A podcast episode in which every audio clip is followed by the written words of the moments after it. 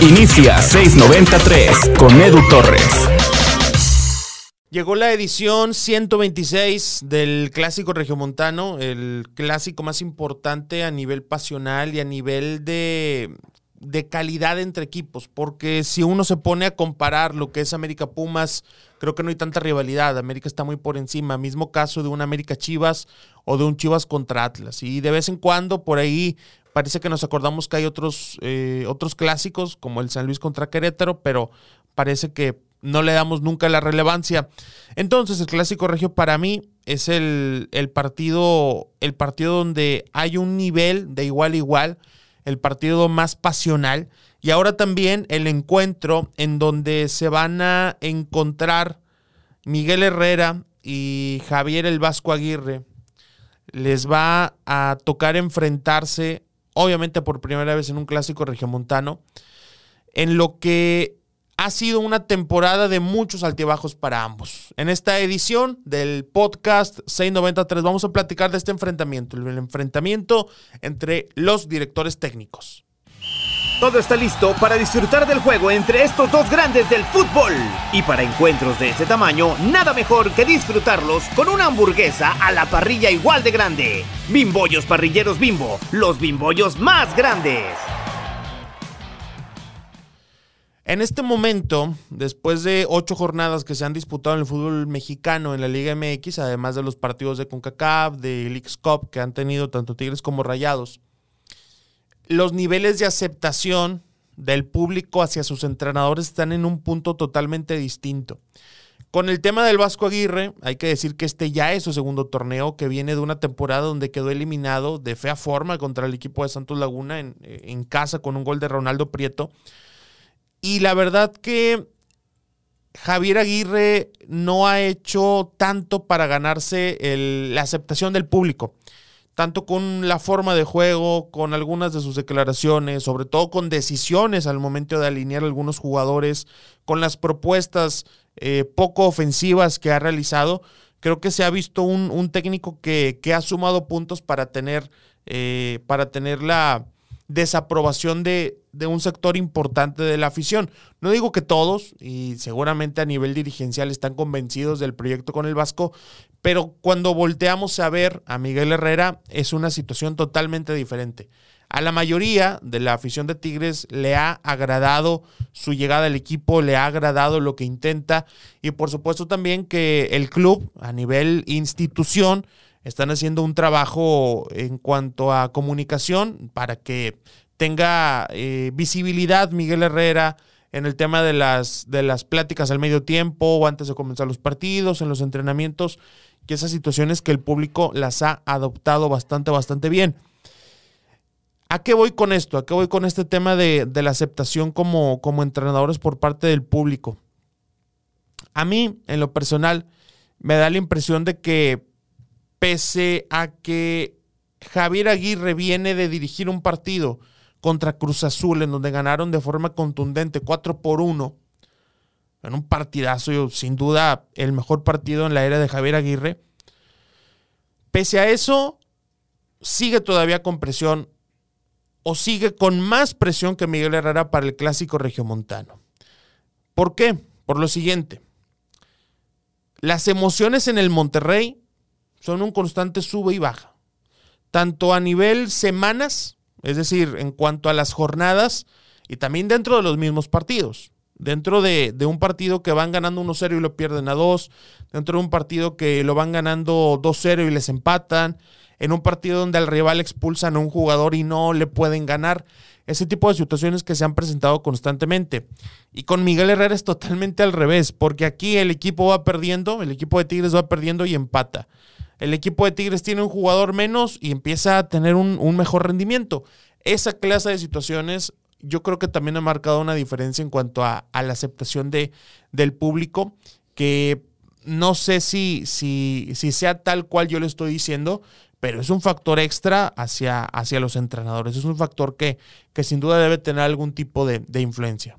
Y sin duda, Miguel Herrera y Javier Aguirre tienen estilos diferentes, estilos distintos al momento de, preparar un partido. También Miguel Herrera tiene un estilo que sí es ofensivo, Miguel Herrera tiene un estilo que es totalmente vertical. Y, por vertical no me refiero solo a, tirar la pelota larga, no me refiero solamente a, a tirar pelotazos, sino que tiene la posesión en algunos momentos, pero es una posesión con pases mayormente hacia adelante. Hace poco ponía por ahí en mis redes sociales un video en donde Tigres crea una oportunidad a partir de que Luis Quiñones intercepta un balón, intercepta un cambio de juego y se van de forma vertical con pases hacia el arco rival y terminan remate.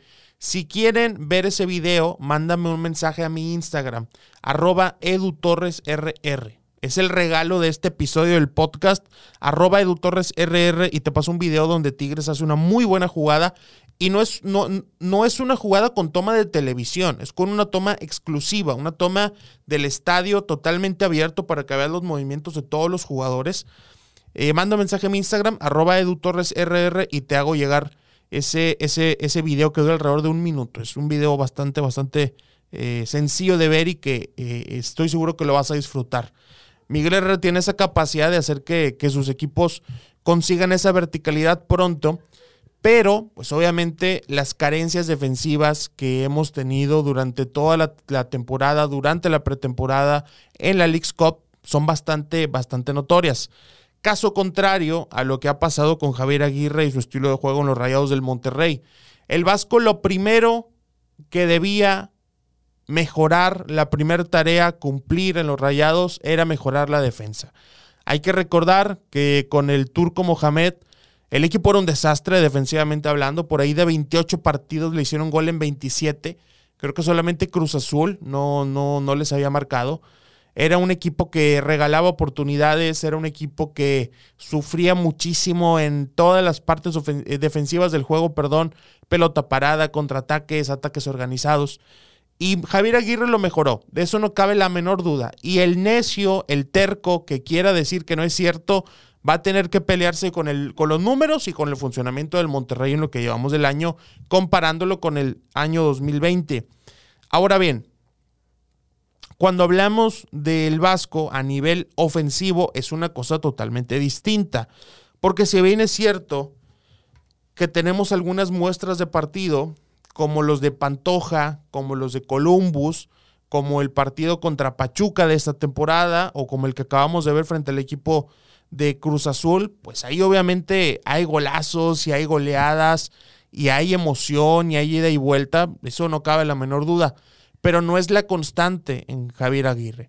Javier Aguirre se preocupa muchísimo primero por la defensa, se preocupa por estar, eh, eh, estar bien ubicados, que no los tomen mal parados, eh, estar siempre pensando en cómo anular al rival y después al momento de resolver eso, comienzan a pensar en cómo atacar y a veces hace que hasta pierdan tiempo. A veces los jugadores, cuando tienen la pelota, no tienen tantas opciones que pasar adelante de la línea del balón y eso termina complicando mucho los ataques. Son entrenadores que si hubiera una combinación entre ellos dos, es más, se los voy a decir de esta manera. Si yo pudiera tomar lo mejor de varios técnicos del fútbol mexicano para ser un técnico perfecto de la Liga MX, tomaría el nivel defensivo que le da Javier Aguirre a los Rayados y la verticalidad que le está poniendo Miguel Herrera a los Tigres. Y a partir de eso yo los uno y me sale el mejor técnico del fútbol mexicano, sin lugar a dudas. El mejor técnico del fútbol mexicano es un híbrido entre el Vasco y el Piojo. Lamentablemente, pues los dos tienen sus puntos débiles y que seguramente van a ser fundamentales para definir el clásico regio número 126. Entonces, después de, conocer lo que hacen los dos directores técnicos, lo que hacen los dos entrenadores, ¿qué va a ser lo más importante? Básicamente dos cosas. La primera, una buena planeación, eso siempre es fundamental, una buena planeación de, de partido, entender qué hace tu rival, no puedes salir a ningún juego eh, yo creo que esa, esa idea de que lo más importante o lo único importante es lo que haga yo, lo único importante es lo que haga mi equipo y no me tengo que preocupar por lo que haga el otro, esa idea a mí me parece que ya no puede existir en el fútbol. Tienes que entender cómo ataca tu rival, cómo defiende, cómo recupera la pelota, a qué altura, todas esas situaciones que son fundamentales para hacer un buen partido. Miguel Herrera tiene que hacer un gran trabajo de, análisis para, para, enfrentar a los rayados. Mismo caso que lo de Javier Aguirre con, con el análisis correspondiente al equipo de Tigres. Eso es el primer punto de entrada. Lo realmente trascendental va a ser cómo ajusten para el segundo tiempo, que es una cosa que le ha costado muchísimo al Vasco Aguirre, ha hecho cambios que terminan afectando a su equipo, que lo terminan afectando para mal. Ha hecho cambios que hace que le facilite el trabajo al, contrario. Le ha dado espacios cuando, por ejemplo, sacó a Celso Ortiz y unos minutos después metió a Ángel Zapata. Cuando mete línea de cinco, cuando empieza a ceder algunos metros. Porque hay una frase que a mí me agrada y ya le he mencionado en algunas ocasiones. Los cambios de los entrenadores son declaraciones de intención. Si yo saco un centro delantero y meto un central cuando voy ganando 1-0, probablemente es lo, o, bueno, mejor dicho, lo más probable es que sea para meter línea de 5 y, defenderme. En cambio, si yo voy ganando 1-0 y saco al lateral derecho y meto un extremo a jugar en esa posición, es porque quiero atacar todavía más, porque quiero ser más veloz, porque quiero ganar la espalda del, del contrario. Esto es precisamente lo que hace Miguel Herrera, la parte ofensiva sacar a un extremo como por ejemplo Jesús Garza y meter a Raimundo Fulgencio, mantener la parte ofensiva, sacar a un centrocampista y de, recuperación y meter a alguien que pueda jugar como media punta. Eso es ser ofensivo. Ahí es donde radican las diferencias más grandes entre en, las intenciones de los entrenadores para, para, las segundas partes. Ahí es donde, donde considero que va a ser fundamental el trabajo de Miguel Herrera y de, de Javier Vasco Aguirre en donde los vamos a ver en su máxima expresión como directores de campo en un equipo de fútbol, en su máxima expresión para analizar, para darnos cuenta de su capacidad, de la capacidad que tienen como entrenadores para resolver diferentes situaciones durante un partido. Si yo tuviera que ponerle una fichita a cualquiera de estos dos entrenadores en el aspecto de mejorar el rendimiento de, su equipo durante el partido, definitivamente sería para Miguel El Piojo Herrera. Ya para ir terminando este episodio del podcast 693, te quiero agradecer mucho por haberlo escuchado. Y también decir que, que cuando Miguel Herrera dirigía a los Rayados y le tocaba dirigir el clásico regio, pues no le fue tan bien. Eso es, eso es un hecho comprobado, no es, no es ni siquiera una situación de, de percepción no le fue tan bien. Ahora con Tigres es una historia totalmente distinta. Es una historia donde llega muchísimo más maduro. Es una historia donde llega eh, con mejor equipo, sin lugar a dudas. Al Vasco Aguirre le ha tocado dirigir un montón de clásicos. El clásico catalán, le ha tocado dirigir el derby madrileño, que no, no son poca cosa, obviamente. Le ha tocado dirigir. Eh, le ha tocado dirigir también eh, derbis o clásicos de, de la CONCACAF, por supuesto. Y ese tipo de, situaciones son los que, los que los van creciendo como entrenador, los que van haciendo que, que sumen horas de vuelo, los que van haciendo que sumen experiencia. Si yo tengo que quedarme con la estrategia, si tengo que quedarme con, con las modificaciones durante el partido de un técnico, me quedo con Miguel Herrera. Para mí, Miguel Herrera tiene, tiene la responsabilidad de, de, mantener eso que sabe. No se le va a pedir nada nuevo, no se le va a pedir nada distinto, se le va a pedir que haga lo que sabe, que haga lo que hizo contra Santos Laguna en el segundo tiempo, que haga lo que realizó ante León en el segundo tiempo. Y sobre todo, que para Miguel Herrera este sea el punto de partida donde no se la tenga que pasar corrigiendo, sino que desde el inicio haga una buena planeación y a partir de ahí el equipo de Tigres puede estar cómodo en la cancha. Por parte de Javier Vasco Aguirre, eh, si se va arriba en el marcador, si comienza ganando el clásico regio, quiero ver, quiero ver cómo va a reaccionar. Muchísimas gracias por haber escuchado este episodio del podcast 693. Mi nombre es Edu Torres y recuerde que después del clásico regio, una vez que ya se haya disputado aquí en Spotify, vamos a tener todos, todos los detalles, todo el análisis de ese gran partido de fútbol. El partido ya está a la vuelta de la esquina y no sé ustedes qué opinen, pero yo creo que será un partidazo.